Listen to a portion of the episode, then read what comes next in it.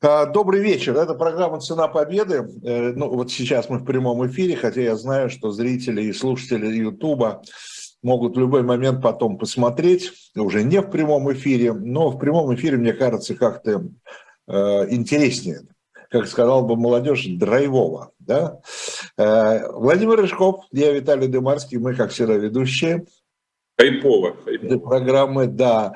И сегодня у нас э, в гостях уже знакомый нам э, историк Антон Гехт. Антон, здравствуйте. Здравствуйте, уважаемые коллеги, уважаемые зрители. Добрый день. И э, мы опять смотрим на Скандинавию, на Швецию. Швеция в годы войны. Э, у Швеции был такой особый статус во Второй мировой войне, да. Э, ну, не только у нее, правда, не только она была нейтральной. Но, тем не менее, давайте поговорим тогда, как э, все это осуществлялось на практике. Ну и начнем, наверное, просто с того, что с описания э, состояния, что ли, да, шведского общества, шведской экономики, кстати говоря, шведской политики э, к началу Второй мировой войны. Думаю, следует начать с того, что и в наши дни Швеция является страной не самой густонаселенной. И, скажем так, уже тот факт, что Швеция всего около 10 миллионов населения делает ее страной в этом плане такой второстепенной, а то даже и третьестепенной, что уже, конечно, ограничивает ее экономические возможности, а следовательно и военно-политический потенциал. На момент событий, которые мы рассматриваем в нашей сегодняшней встрече, все совокупное население Швеции менее 6,5 миллионов человек. То есть э, действительно достаточно протяженная страна, но при этом редко и неравномерно населенная что определенным образом роднит ее с нашей страной. Я напомню нашим зрителям и слушателям, что от севера на юг протяженной шведской территории около полутора тысяч километров. То есть такая достаточно серьезная протяженность. Но при этом значительная часть территории, примерно половина, находится в столь северных широтах, что об особом экономическом хозяйстве речи там уже не идет. Основная часть населения сгруппирована, естественно, южнее.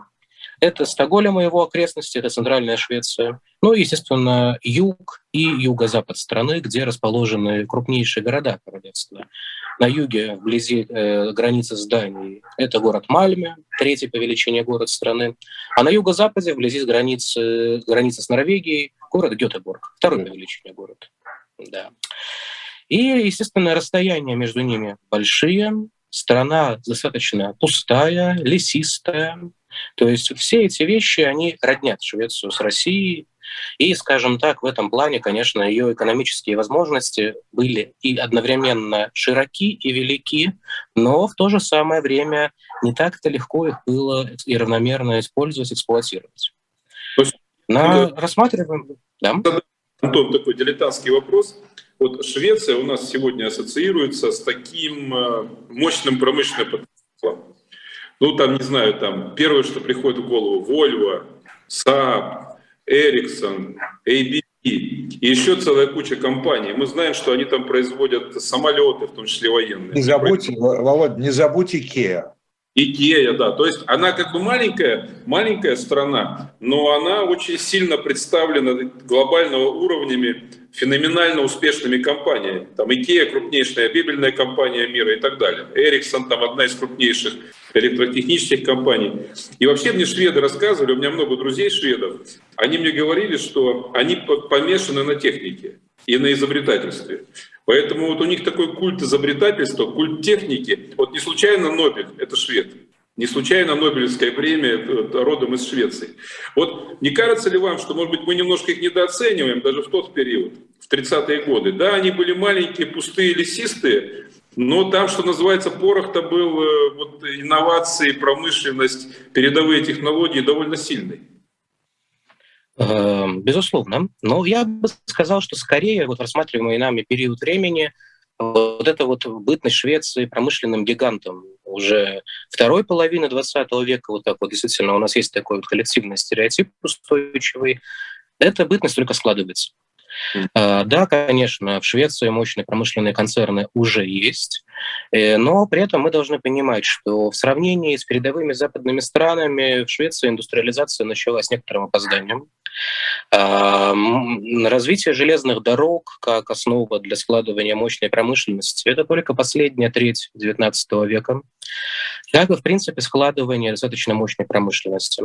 Поэтому в период накануне и во время Второй мировой войны, да, конечно, в Швеции есть крупная промышленность. Собственно, она в немалой степени сгруппирована вокруг финансово-промышленной группы семьи Валенберг, которая и в наши дни в немалой степени является той силой, что будет управлять в том или ином виде названными многими, из, многими фирмами, которые вы упомянули, в частности. Но мы еще не можем говорить о выходе вот этой промышленности за пределы региона, об ее трансрегиональном характере. То есть она пока еще носит достаточно ограниченный национальный характер, но, безусловно, она есть, и она заметна. Следует выделить в первую очередь феномен да, действительно изобретательства и одно из самых знаменитых шведских научно-технических изобретений того времени – шарикоподшипника. Шведский инженер Эрнст Викфист э, – это та светлая голова, которая изобрел шарикоподшипник. А я напомню нашим зрителям и слушателям, что не было бы шарикоподшипников, не было бы и в известном нам виде Э, тяжелой военной техники эпохи Второй мировой войны. То есть танки, как вот одна из основных движущих сил Второй мировой войны, это шарикоподшипники, позволяющие им в том числе эффективно передвигаться. И в этом плане на территории Швеции, конечно, находится стратегически важное производство. В частности, шарикоподшипное производство, упомянутого вами концерна СКФ, в частности. То есть это, безусловно, весомо. Но еще более весомо это расположенные за полярным кругом в Швеции горно-рудные залежи. Это, естественно, горная часть Северной Скандинавии на границе с Норвегией, где находится большое количество залежей железной руды. А там И вот... просто не специалист, там чего? Они еще не все откопали, там еще остается, у них там много? И в наши дни и в наши дни до сих пор до остается. Сих пор идет, до сих пор идет добыча там, да? Да. Уже, скажем так, все-таки в более скромных масштабах, нежели чем и век назад, и 80 лет назад, но, тем не менее, она по-прежнему осуществляется. А что там, какие ископаемые полезные? А, в значительной степени огромное количество элементов таблицы Менделеева, но в первую очередь э, железная руда. В первую очередь железная руда. Э, откуда и будет определяться серьезнейший интерес главного вот контрагента Швеции в нашей сегодняшней беседе, Германии, для мощи которой, конечно, для ее военно-промышленного комплекса железная руда была жизненно необходима, естественно. Антон, поэтому, да. А вот про политическую систему. Это же интересно. С одной стороны королевство, с другой стороны э, демократия, с третьей стороны, мощнейшие в мире профсоюзы, то есть самая сильная в мире социал-демократия. С четвертой стороны, это такая страна с удивительной культурой компромиссов, где они вечно, вечно, вечно стараются обо всем договориться и не доводить до скандала. Вот как вот такая демократия, с нашей точки зрения Демарского, мы же, как сказать, люди, люди, люди русские, мы не верим, что демократия может э, быть готова к войне когда-нибудь. Она никогда не готова. Как вообще вот так, так, такой бардак, демократия, компромиссы, как они к войне шли? Да еще во главе с королем. То есть просто сумасшедший дом. Да, на первый взгляд действительно может показаться, что есть какая-то доля абсурда, да, что такой бастион европейских левых, Действительно, Швеция такая главная цитадель социал-демократии в Европе, да, действительно, а в то же самое время монархия. Но это только на первый взгляд может показаться, что есть вот такая легкая абсурдистская нотка. Здесь следует сказать, что и на ситуацию век назад, чуть менее века назад, конечно, шведское общество было сильно классифицировано, как в принципе, общество западных стран. И если мы говорим об элитарных слоях общества, то господствующие в них настроения были выражены прогерманскими.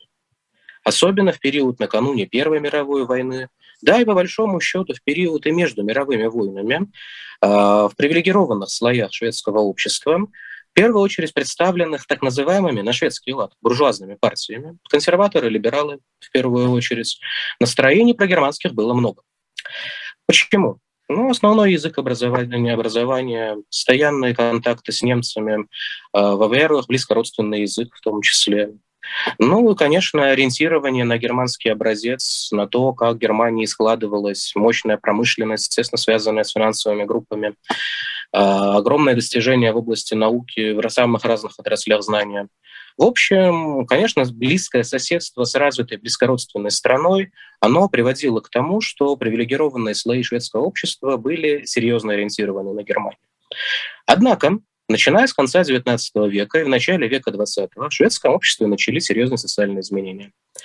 Как раз когда складывалась та самая промышленность, о которой мы только что говорили, шло формирование промышленного пролетариата, да, промышленных рабочих.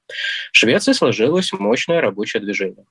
И вот это самое мощное рабочее движение в опоре, как вы верно заметили, Владимир Александрович, на мощные профсоюзы, сложили одну из ключевых социал-демократических партий которая впервые начала приходить к власти сразу же после Первой мировой войны, а в годы Великой депрессии прочно утвердилась во главе шведского государства. Сначала еще пока коалиционно, где они еще были вынуждены делиться некоторыми портфелями с буржуазными партиями, ну а в годы войны уже и делиться ими перестанут поскольку уже станут, как говорится, безраздельно, но, подчеркну, абсолютно демократическим путем править, так сказать, и решать все дела внутри своей партии. Шведские социал-демократы — это социалисты. В те времена это действительно социалисты. Если сейчас у них от слова социализм осталось уже довольно мало что, век назад, 80 лет назад, это марксисты, но умеренные марксисты. То есть они, конечно, против были Октябрьской революции, они, конечно, были против потом впоследствии ее перерождения в сталинизм, то есть они за классовый мир, но при этом за масштабные социальные реформы. И в частности, в Швеции как раз в 30-е годы очень активно идут реформы вот в таком социал-демократическом духе. Социальные пакеты, пособия, выплаты, пенсии, то есть формируется то, что сейчас для средней взятой европейской страны ну, абсолютно нормальная вещь, да, вот социальный пакет, грубо говоря, социальные гарантии и тому подобные вещи. И ну, вот это, конечно, приводит к тому, что меняется политическая картина. Меняется, прошу прощения, меняется да. политическая картина. Прежняя элита, э, аристократия, выходцы из буржуазной среды вынуждены серьезно подвинуться и на передний план выходят фигуры, которые никаким особым германофильством уже не обладают. То есть, конечно, для них немецкий — это язык Карла Маркса, и, в частности, министр иностранных дел Швеции в 30-е годы переводил Маркса на шведский язык и публиковал, но они никаким особым германофильством уже не отличаются. И поэтому сложится абсолютно противоречивая картина, что король, уже не обладающий полномочиями властными, то есть, ну, как в Британии, он правит, но не властвует, может быть германофилом. И в 1941 году тогдашний шведский монарх напишет абсолютно провокационное письмо Гитлеру, начинающееся с фразы «Мой дорогой расканцлер», где он выражает всяческую поддержку в борьбе с большевизмом и так далее и тому подобное. Но при этом стыдливо просит, вы только об этом не говорите, пожалуйста, а то меня дома не поймут. Вот. Потому что дома весь кабинет социал-демократов... Антон, это когда было написано письмо? В сентябре 1941 года. А, то есть уже э, после да. войны. Да, но при этом э, правящая партия, основ, которая имеет основное количество голосов, премьер-министр, министр иностранных дел, все они левые при этом, и опираются на массовую поддержку населения. Вот такой вот общественный парадокс. То есть такая страна пост немецких симпатий, но уже нет. Как Швеция э, восприняла, ну, в первую очередь шведские власти, да, как э, королевская власть, так и гражданская власть, да, э, как встретила 1 сентября 1939 года, да, какая реакция была первая? Сразу было заявлено о нейтралитете? Ну, вообще, на самом деле, они еще раньше подсуетились, и как это часто бывало и бывает у скандинавов, они, им свойственно кооперировать э, на арене, скажем так, чтобы не быть отдельными голосами небольших стран, а все-таки вместе они силы, все-таки. А, поэтому они еще раньше, в 1938 году, выступили совместным заявлением о том, что все три скандинавские страны, Швеция, Дания, Норвегия, все они объявляют о своем нейтралитете. Но поскольку в Европе уже вовсю полыхал мощнейший кризис международных отношений, который, как говорится, привел к войне.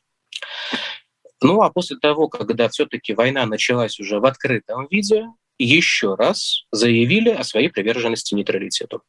Еще раз.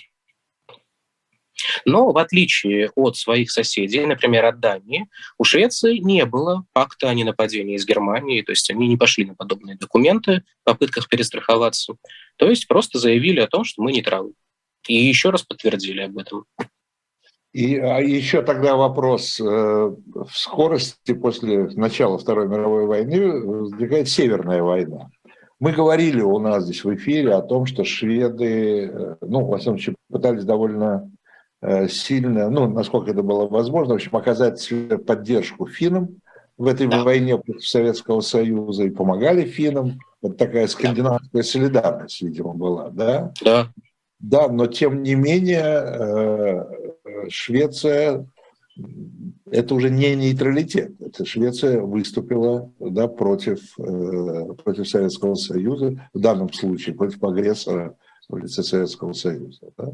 Это как-то повлияло на настроение, вот это вообще Северная война, на, там, породило ли какие-то антисоветские настроения, в большей степени там, прогерманские и так далее? А, Скажем так, да, действительно, с началом советско-финляндской войны, да, вот зимней войны, которую, как вот мы ее так называем популярно, да, да конечно, выросли серьезные антисоветские настроения, безусловно. Но при этом не следует сделать такой ложной посылки, что вот до этого все было хорошо-хорошо, а потом бац, и резко не взлюбили соседей. Конечно, все это дело произрастало на благодатной почве. Не будем забывать, что это именно мы, великие соседи на Востоке, кто похоронил Шведскую империю. Да, такую небольшую, карманную на Балтике, но империю свою, которая грела душу. И вот именно мы взяли подспудно в нескольких войнах ее, их лишили, этой самой империи. А потом, когда они еще несколько раз попытались отбить потерянные территории в Прибалтике или здесь, у нас на территории Ленобласти, были вынуждены потерпеть фиаско. Вот. И в конце концов все это закончилось тем, что именно мы, страшные соседи на Востоке, отобрали у них Финляндию, которая была много веков составной частью шведского королевства. Конечно, все эти вещи не могли не породить такого явления, как страх перед Россией, то, что в шведской традиции называется таким понятием, как страх русских, русский страх. Там. Ну, можно играть с переводом, не, суть, суть понятна. Что мы такие небольшие, а вот на Востоке такая мощная держава, и вот как бы вот нам бы от нее не пострадать. Все эти вещи действительно привели к тому, что по мере приближения тогда еще Первой мировой войны и общей популярности Германии, скажем так, про германских симпатий в шведском обществе, антироссийские взгляды присутствовали. И были активисты, которые призывали вступить в Первую мировую войну на стороне Германии, и, например, многие шведские консерваторы к этому призывали и так далее. Но в годы, в э, период Зимней войны и в период накануне начала Второй мировой войны все-таки здесь мы скорее говорим уже об опасениях в сторону не сколько русских, сколько сталинизма, с одной стороны, и в то же самое время э, наличие желания помогать финнам, вот эта самая скандинавская солидарность, поможем финнам, защитим себя, это вовсе не означало автоматических симпатий в сторону Германии. Вот вообще не означало. Поскольку Швеция, как бы страна, в которой стали преобладать взгляды умеренно левые, социал-демократические, никаких особых иллюзий в отношении германского нацизма не испытывала. И, конечно, те действия, которые германские власти вели внутри страны, как они к этому времени пересажали всех социал-демократов у себя, и не только социал-демократов, конечно, никаких особых прогерманских симпатий у средневзятого шведа, как это было раньше, уже не оставалось. Оставались скорее такие же страхи, что как бы нам пройти между Сциллой и Харибдой, где сталинизм с одной стороны, гитлеризм с другой стороны, а вот мы такие маленькие в центре остаемся, а где-то на Западе еще западные союзники, и вот в этом круговороте как бы нам еще уцелеть. И вот именно этим были заняты мысли шведского руководства. Вопрос, Антон, смотрите, мы в наших передачах с Дымарским э, уже про многие страны рассказывали. Большинство из них ну, вообще конкретно не повезло, как сказала бы молодежь. Но вот вообще не повезло. Там ужасная судьба была у Румынии, ужасная судьба у Венгрии, ужасная судьба у Болгарии, кошмарная у Югославии, ужас Греция. Там кого не возьми, ужас, ужас. А, и на этом фоне две страны, Швеция и Швейцария. А я бы к ним еще добавил таких э, любопытных персонажей, как э, франкистская Испания и значит, полуфашистская Португалия, которые умудрились сохранить нейтралитет. Они как-то проскочили. Вот у меня такой э, очередной дилетантский вопрос. Вот Дания, которая имела, как вы упомянули, пакт с Германией, не проскочила и была, была оккупирована. И Гитлер... Норвегия, Норвегия не проскочила.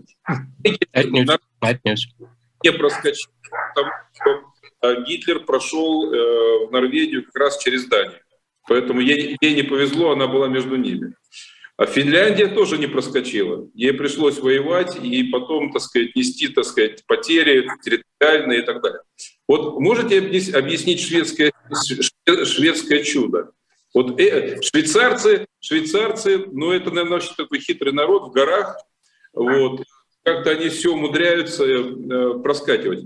А шведам это что? Это случайность, что они не пострадали. Это исключительная хитромудрость э, шведов. С, случайно, ну я не знаю, как, как или умелые маневры. Вот дайте ваше личное объяснение, почему Швеция не попала под раздачу и прожила эти годы мирно эти страшные годы, когда весь мир воевал? Ну, я думаю, это, конечно, было бы с моей стороны не вполне верно сказать, что вот, вот это вот одна та самая причина. Почему? Это, конечно, было бы неверно. Я бы здесь сказал, что все-таки две причины основные. Безусловно, э, мудрость, взвешенность, крайняя осторожность шведского руководства, безусловно, э, с одной стороны, и, безусловно, благоприятное стечение обстоятельств для них с другой стороны. Э, скажем так, под, действительно подобно Швейцарии, подобно Испании, э, хотя, конечно, на фоне прочих испанцам-то тоже досталось. Они к этому времени уже тоже повоевали, будь здоров. Это только португальцы сидели в стороне, да, потихоньку. Вот. Э, шведы, конечно, представляли собой интерес для Третьего Рейха не только в плане железной руды, о чем мы уже упомянули, не только. В первую очередь это, это пространство внешний мир в первую очередь. То есть все, наверное, или большинство наших зрителей и слушателей смотрелись у нас в мгновение весны, знали и знают, как э, условная Швейцария превратилась в пространство да, для всяческого формального и неформального взаимодействия разных компетентных товарищей друг с другом. И все это было в прекрасной художественной форме нам показано. Не меньшим пространством оказалась Швеция абсолютно не меньшим. И, естественно, то, что Германия нуждалась в таком пространстве, где можно на нейтральной территории взаимодействовать, иметь какие-то контакты и так далее. Понятно, что источникам личного происхождения мы доверяем очень осторожно, особенно если это источники личного происхождения у людей формата Вальтера Шелленберга, то вдвойне осторожно. Вот он как раз был очень хитроумный персонаж. Но, в частности, известно не только благодаря его воспоминаниям, что, к примеру, политическая разведка Третьего Рейха, да, служба СД, например, имела немало внешних контактов именно на территории Швеции, через ее территорию они действовали, и это было для них удобно. Не будем забывать не только о пространстве политического взаимодействия. А, модное нынче понятие «параллельный экспорт», закупки скрытые. Да? Э, собственно, Швеция оказалась в период Второй мировой войны одним из лидеров по закупок каучука, э, разных товаров двойного назначения. Вот санкции. И далее. Прошу прощения, связь прервалась. Я говорю, что давайте назовем вещи своими именами. Речь идет об обходе санкций. Об отходе не санкции, об обходе прямого, не, прямой невозможности приобретать те или иные вещи в условиях морской блокады. Конечно, что у Германии не было таких возможностей, а через Швецию были. И это, конечно, было удобнее, потому что из Швейцарии далеко не все провезешь, да, и через Испанию далеко не все провезешь, а тут удобно. И самое главное то, что э, Германия в этом, в свою очередь, была вынуждена не прекращать полностью внешнеэкономическую деятельность Швеции. Да, конечно, она ее в немалой степени замкнула на себя, в немалой степени, но раз мы хотим что-то получить через шведское посредство, значит, мы не должны им мешать торговать союзниками. Пускай хотя бы ограниченно, хоть как-то. И в результате Швеция, пускай с ограничениями, но соблюдала и худо-бедно выполняла те условия торговли, которые заключались, ну, например, с Британией накануне войны и потом продлевались каждый год. И Разве... так далее и тому подобное. Раз уж мы заговорили вот о, такой, о Швеции как такой площадке да, для э, контактов, кстати говоря, во время войны, видимо, необходимость такого рода площадок, еще раз повторю это слово, наверное, не, неизбежно, да? Это нужно. Абсолютно. Абсолютно. Не раз там немножко из другой оперы, но э, Андора в годы войны да. Да, да. Было, было, местом, было местом, где просто шла международная торговля оружием. Причем неважно, кто кому что. Да, там просто была торговля оружием, как, как на рынке, знаете, как вот, да? Да. И никто не спрашивал, откуда и кому. Да? Вот. Но ладно, это, это уже другая ну, тема. Прошу прощения. В случае со шведами спрашивали. А, английская сторона поставила условием, что для введения торгового взаимодействия Швеция не имеет права продавать Германии а, объема железной руды и сопутствующих товаров на объемы больше, чем в довоенном 1938 году. То есть тут все-таки спрашивали. А. Все-таки спрашивали. Но и эта доля это, в условиях... Этого это не было в том, Конечно. Конечно. Но в условиях того, что Рейх активно готовился к войне в 1938 году, эти цифры уже были колоссальные. Это, округляя чуть-чуть в большую сторону, это четверть э, поставок железной руды в Германию. Около 23%. Эта цифра плавала год от года. Примерно четверть. И это соблюдалось. И это соблюдалось. Да, да. А такой вопрос, вот э, опять все-таки вот по поводу вот этого посредничества, да, и вот этой вот площадки для контактов. Э, Калантай. Говорят, что она тоже она довольно активна была во время войны, да? Ну, относительно относительно.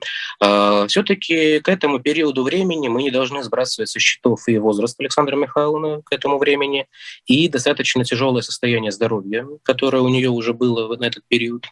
То есть, скажем так, все-таки ее деятельность как полпреда, она уже была несколько ограничена. Но в то же самое время, да, безусловно, как неофициальное контактное лицо, она выступает постоянно.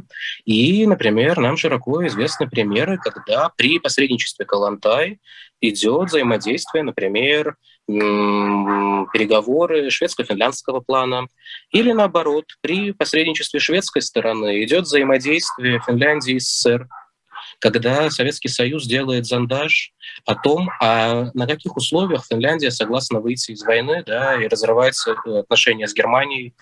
И факт, что Калантай действительно активно вовлечена в эти процессы, это безусловно.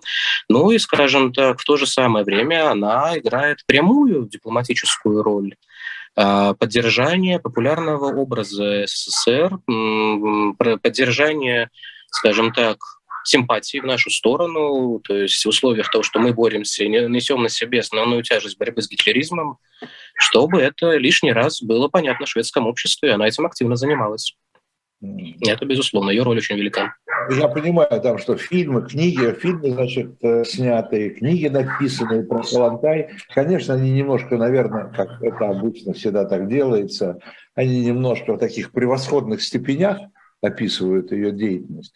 Но, тем не менее, действительно все признаются и говорят, что и Сталин признавал, так сказать, ее эффективность. Вот, вы говорите, там уже и про возраст и так далее, но тем не менее... Ну, об этом говорит хотя бы тот факт, что ее никто не отозвал в Москву, и э, осталась она жива.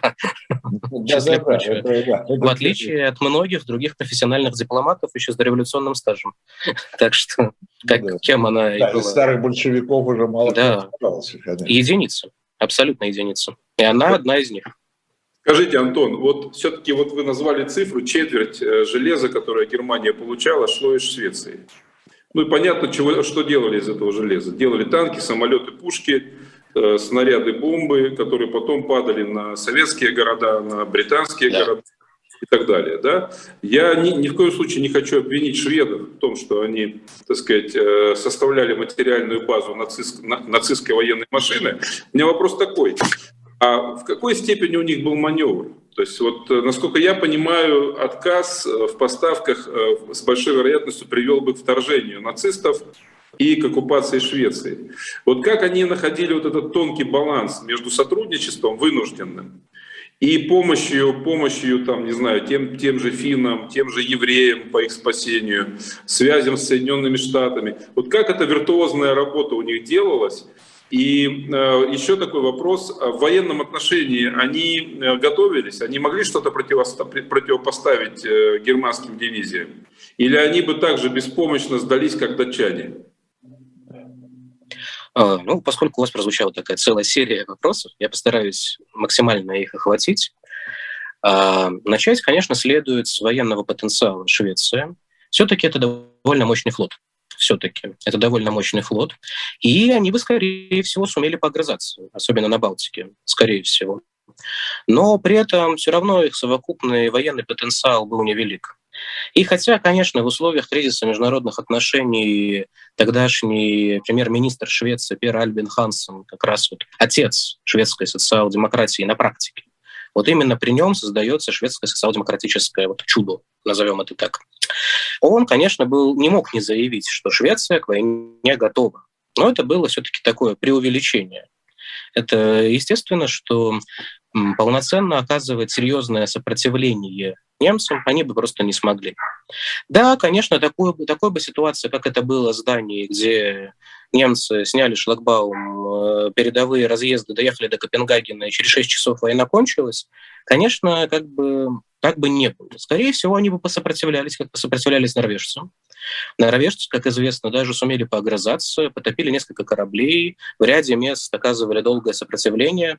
В общем, пользовались максимально рельефом. Мало дорог, сложная местность, они ее знают, немцы нет. Опять-таки, весна на севере – дело такое очень условное. Как бы немцы, конечно, напали 9 апреля 1940 года, но все мы знаем, что в Петербурге на 1 мая, на День Победы метель может быть спокойно. Вот в Норвегии примерно так же. Ну, вот. ну и поэтому, конечно, что вот все эти условия позволили норвежцам посопротивляться какое-то время, но очень ограниченно. Вот и шведы посопротивлялись какое-то время, но не более того. Не более того. Но в то же самое время их правительство вот во главе с социал-демократами, во главе с Хансоном, конечно, ставило перед собой максимальную задачу любыми путями, как вот угодно, избежать вовлечения Швеции в конфликт. Не допустить оккупации Швеции, не допустить вот этих вещей. То есть, цитируя нашего э, известного литератора Солженицына, вот его известную фразу про, что важнейшая государственная задача – это сбережение народа. Вот это вот у него такая знаменитая фраза.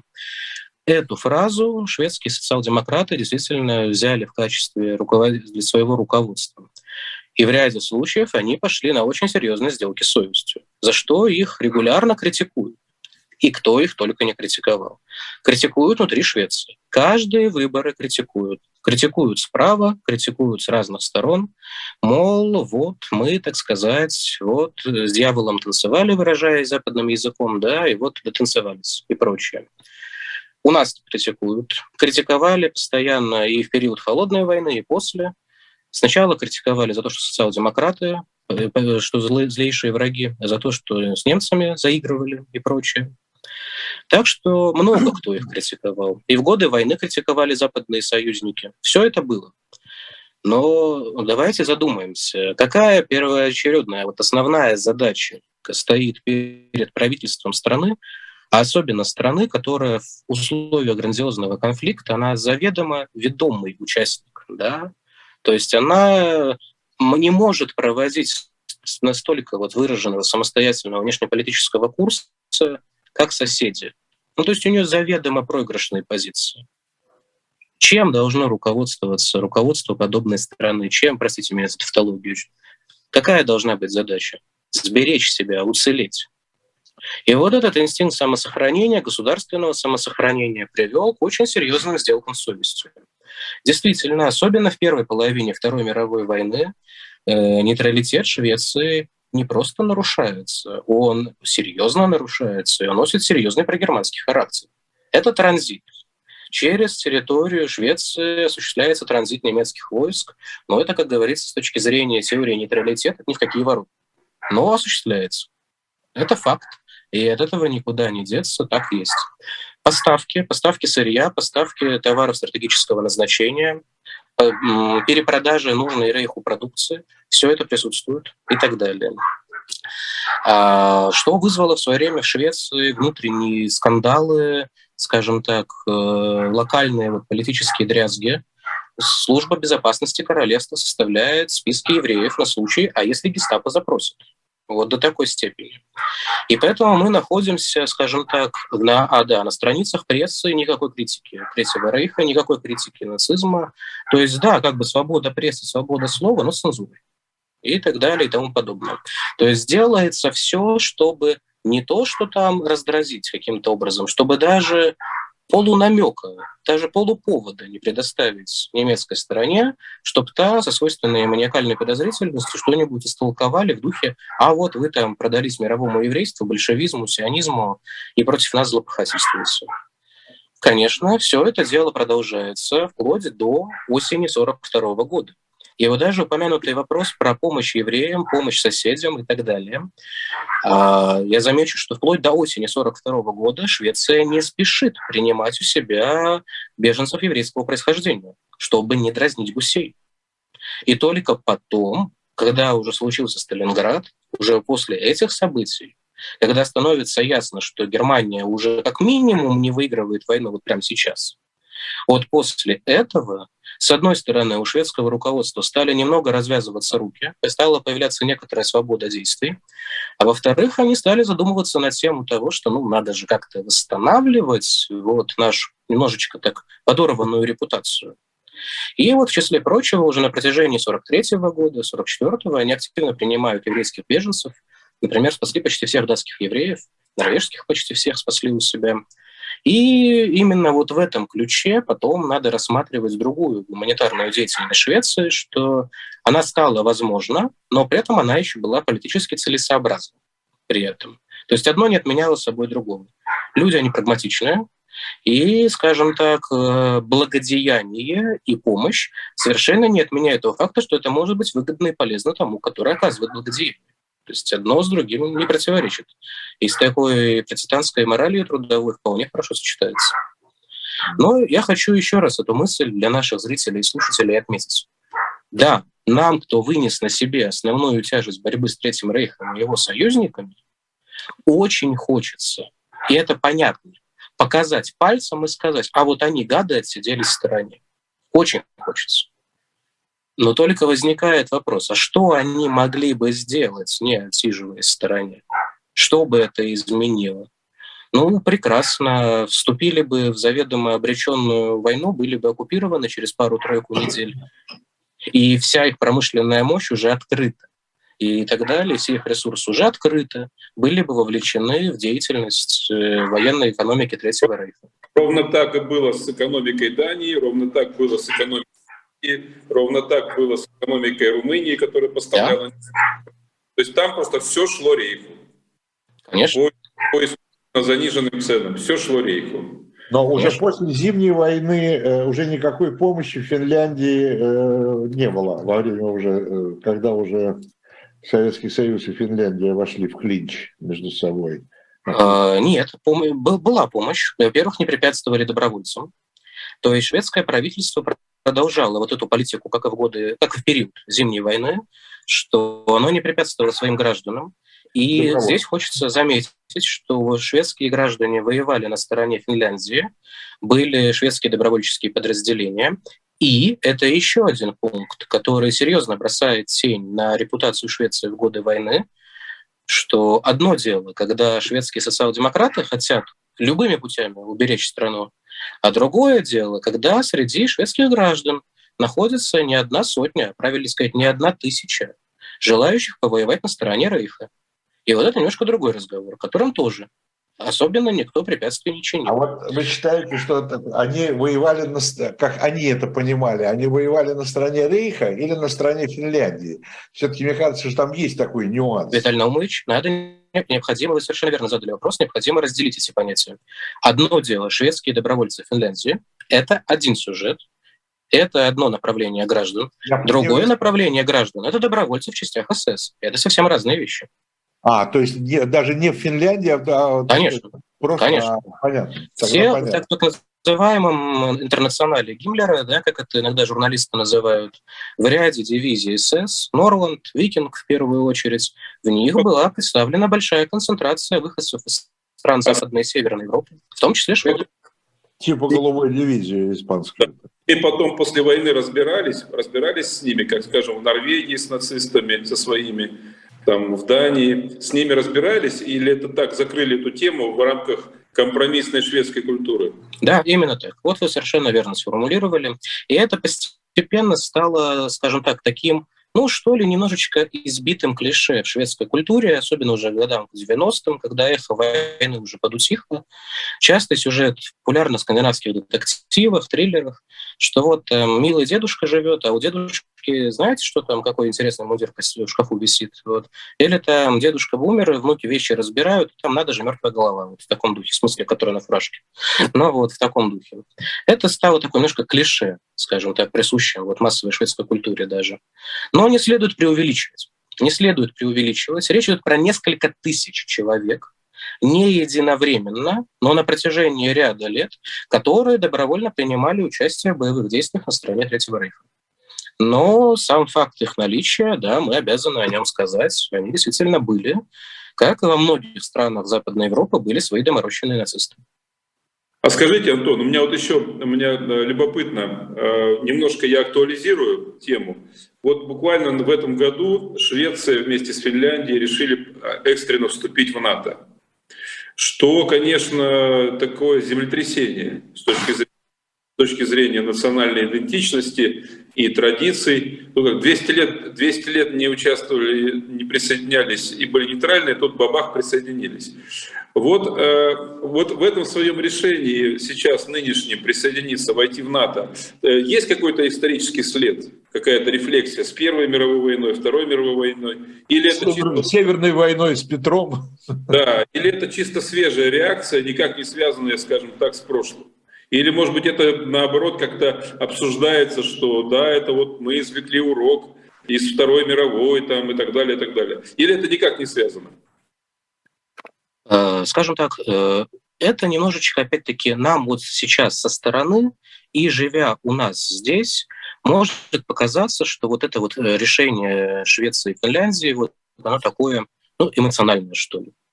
Возможно, это нам вот в том числе ну, немножко самим хочется вот увидеть, что вот случились известные события, да, и вот взяли, и соседи на них вот так отреагировали. Психанули, скажем, психанули. Да, да. Это, но как бы к этому шло. К этому шло. Здесь нужно говорить, опять-таки, как вы верно сказали в начале передачи, называть вещи своими именами действительно шел рост симпатии в сторону вступления в НАТО. Этот рост симпатии в общественных настроениях и в Швеции, и Финляндии, он наблюдался на протяжении последних 15-20 лет совершенно очевидным образом. Менялась шведская социал-демократия, менялись шведские политические установки. Нам сейчас сложно себе представить, там, 60 лет назад будущий премьер-министр Швеции Улов Пальме в антиамериканских, антивоенных демонстрациях против Вьетнама мог идти в одном ряду под руку с послом Северного Вьетнама в Стокгольме. Вот так Швеция видела свой нейтралитет, свою, свою борьбу с империализмом, неоколониализмом и вот действиями великих держав.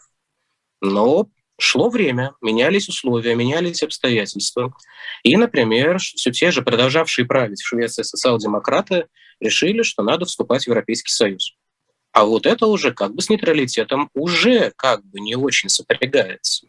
И поэтому они придумали такую формулировку, которая в Швеции жила на протяжении ну, последней четверти века. А именно такая вот затейливая, скажем так, красиво-дипломатическая формулировка «свобода от военных альянсов в мирное время». Вот так, а не нейтралитет. Это мы здесь у себя по инерции воспринимали Швецию как нейтрал. И они в том числе в своих глазах, скажем так, если с позволения сказать, в глазах обывателей, вот они по привычке могли себя на бытовом уровне воспринимать нейтрал. На официальном уровне нет. Поскольку членство в Европейском Союзе. Я напомню нашим зрителям и слушателям, что членство в ЕС подразумевает э, координацию общей внешней политики и общей политики безопасности. А это как бы уже не нейтралитет. Швеция присоединилась, как и Финляндия, к Европейскому Союзу в 1995 году. То есть прошла четверть века, когда они уже как бы особенно нейтралами-то и не были. За это время еще вот как раз здесь уже сказывается инерция холодной войны и последствия холодной войны. Они столько боялись того, что в результате столкновения Востока и Запада Третья мировая произойдет на территории Скандинавии, или, по крайней мере, ее первые аккорды разыграются на территории Северной Европы, что они начали, как только появилась возможность, заключать разные соглашения. И опутал, и Швеция, как бы это сказать, Э, обезопасила себя целой серией военно-политических соглашений с Германией, с Британией, с э, Данией и Норвегией, своими ближайшими братскими соседями, о том, как они будут друг другу помогать в случае военных конфликтов.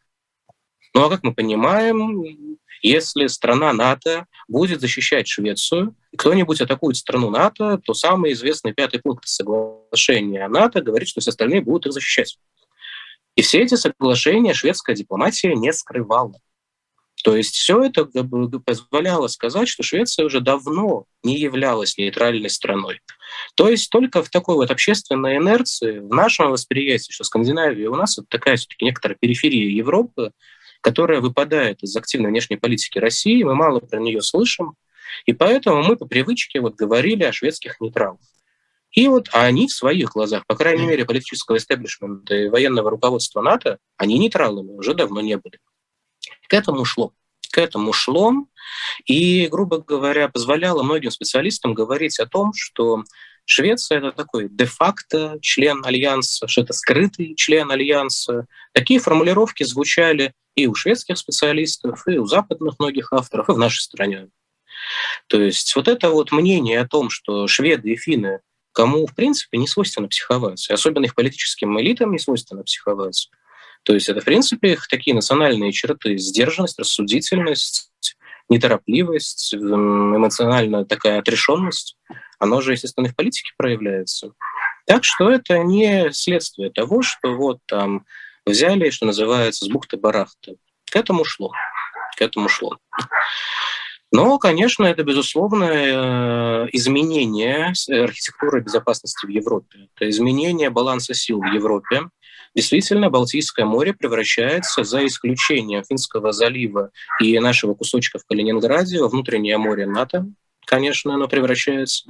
Все это, естественно, резко ограничивает э, возможности России на территории Северной Европы, усложняет ситуацию в Северной Европе. Будет новый виток потенциальной милитаризации приарктической зоны, арктической зоны. То есть будет возрастать потенциальная, скажем так, напряженность. Вот, Карелия и Севернее, вот, все стягивание, скажем так, баз и прочего, все это неизбежно будет усложнять картину в Северной Европе. Ну и, естественно, общая система безопасности в Европе претерпевает изменения – в наши дни сейчас нейтралов становится еще меньше, чем было в годы Холодной войны. Ну что, Австрия, Швейцария, да, то есть уже их почти что и не остается, по большому счету, этих самых нейтралов. Ну и, конечно, это очень серьезный отход в политике самих шведов и финнов от тех заветов и канонов, которые были у них выработаны в прошлом веке, скажем так. В наши дни мы сейчас наблюдаем полный отход от былой для Финляндии, например, линии по оси Киви-Кекканина. Знаменитый финляндский руководитель Урха Кекканин говорил, что мы никогда, мы, финны, никогда не будем искать себе врагов среди соседей, а союзников далеко.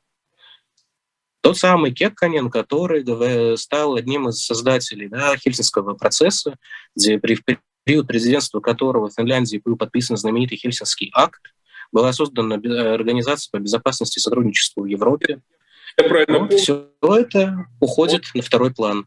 Он же дружил с Косыгиным, они там в баню вместе ходили и так далее. То есть там, там еще были просто какие-то дружеские отношения, не просто политика, а и дружеские отношения с Брежневым, с Косыгиным и так далее.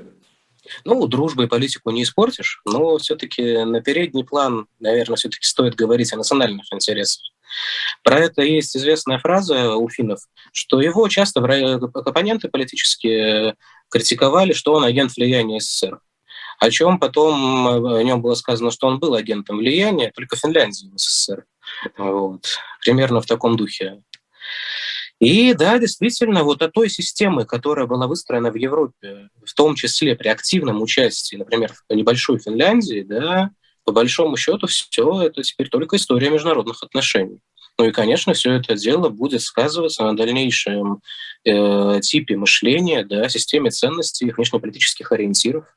Ну и, конечно, теперь шведскому обывателю, шведскому массовому сознанию придется отвыкать от привычки говорить про два века отсутствия войн и участия в каких-то военных блоках. Теперь все. Теперь все.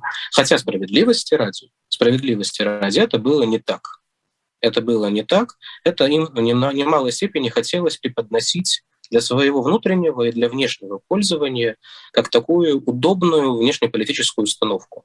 И подобно тому, как США любят монополизировать разговоры о демократии, правах человека и либерализме исключительно в своем понимании этих слов, точно так же и шведскому руководству было очень выгодно демонстрировать Швецию великой нейтральной, гуманитарной, невоенной державой, что причем абсолютно не отменяло тесных связей с НАТО и участие воинских контингентов в операциях НАТО в 90-е нулевые годы, и бытности Швеции крупным производителем и поставщиком оружия на мировой рынок, в том числе в совсем недемократические режимы, где и в отношении прав женщин как-то все не очень, и меньшинства как-то вообще не особенно, им это не мешало.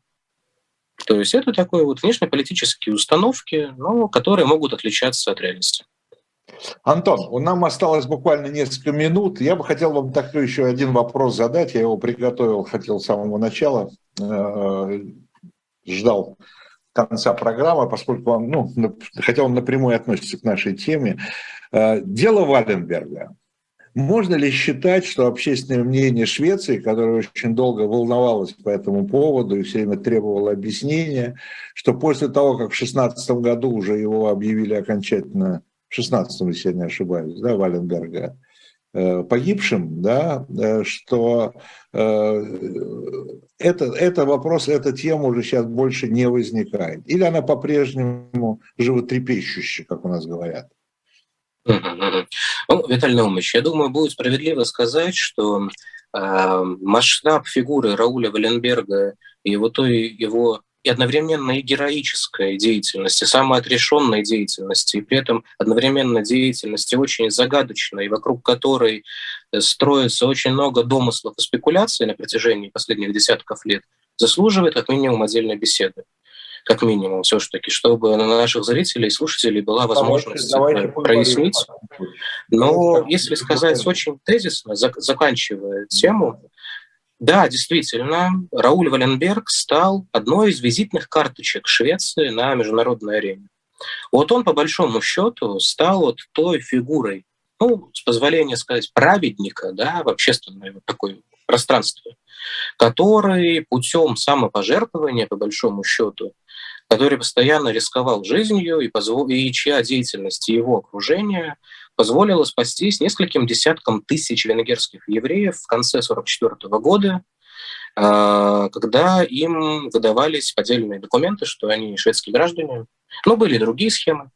В общем, что привело к тому, что вот деятельность одного шведа и нескольких его работников спасла несколько десятков тысяч человек и который сумел уцелеть при очень непростом его взаимодействии с местными фашистами, с местными фашистами, и, соответственно, который сумел уцелеть при взаимодействии с нацистами, но который так вышло, что бесследно сгинул в нашей стране.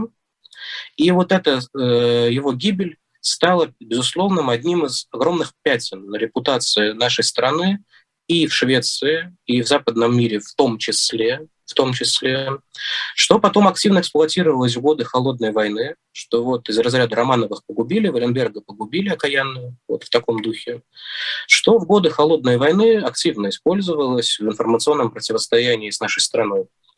Но действительно, подвиг и деятельность Валенберга в том результате, что они спасли множество человеческих жизней, не только позволили вот ему обессмертить себя, но и позволили Швеции в глазах общественного мнения западных союзников, в первую очередь западных союзников, очень серьезно реабилитироваться за первые годы военные, когда, как мы с вами уже сказали, про германский нейтралитет Швеции был настолько очевиден, да, что чуть ли не как бы надо записывать, что уже не нейтралы. И ему это позволило вот очень выправить международное реноме Швеции, что она не попала, как, например, франкистская Испания, да, на длительный период международную изоляцию, как Португалия. То есть вот Швеция осталась в числе приличных стран, да, с кем весь западный мир имел дело и прочее. И не в последнюю очередь это связано вот и с героической деятельностью, и с не менее загадочной гибелью Рауля Валенберга, как человека, который заслуживает очень пристального внимания, как и его семья, которым он приходился не основным родственником, а я замечу, что это богатейшая семья в Швеции, владевшая и управлявшая значительной частью шведской финансовой и промышленной жизни. Ну, она и до сих пор, да, в общем? Так и есть. Так и есть. Но он представитель одной из боковых ветвей, то есть он не основной. Мы, не основная давайте действительно тогда подробнее вернемся к этому вопросу. Да, это весьма интересно. А я только приведу, ну, это, знаете, как это, подтверждения этого нет. Вот Льва Безыменского э, свидетельство есть, э, который писал книжку про Валенберга, он ссылается на Крючкова, председателя КГБ. Э, одна цитата Крючкова «Расстреляли мы его, очень много знал», а вторая его цитата, что замечательный был человек, роковая ошибка с нашей стороны, в смысле то, что расстреляли. Да, но что вот очень много знал, что здесь вот, вот чем он мешал э, на, э, советским так, спецслужбам. Но давайте, может быть, мы отдельно об этом еще поговорим. А сейчас э, спасибо скажем да, Антону Гехту за этот рассказ. По-моему, очень интересно было про Швецию. Ну и до новых встреч. Спасибо. Виталий Наумович, Владимир Александрович, уважаемые зрители, спасибо за внимание. Благодарю вас. Всего доброго. Счастливо. До свидания.